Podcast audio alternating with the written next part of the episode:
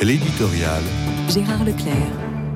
Mardi soir, le tricolore était de retour, à l'opposé des vœux de la nouvelle année où nos couleurs s'étaient un peu perdues dans la file des drapeaux des futurs Jeux olympiques. Elles étaient fortement présentes sur le grand mur de la salle des fêtes de l'Élysée. C'était d'ailleurs en cohérence avec le liminaire de la conférence de presse où la prédominance du souci national prévalait que la France reste la France.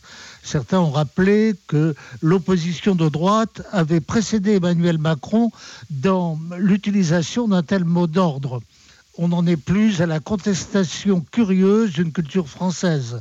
Il s'agissait au contraire de la renforcer en revenant à l'histoire, aux textes de référence et même à la marseillaise.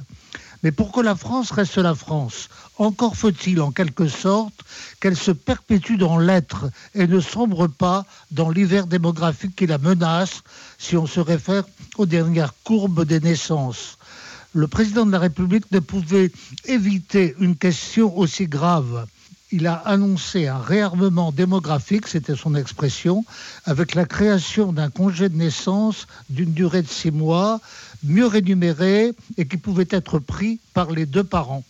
Mais il n'a pas évoqué la décision de son prédécesseur François Hollande qui avait rompu avec notre système d'aide aux naissances maintenu contre vents et marées depuis la libération.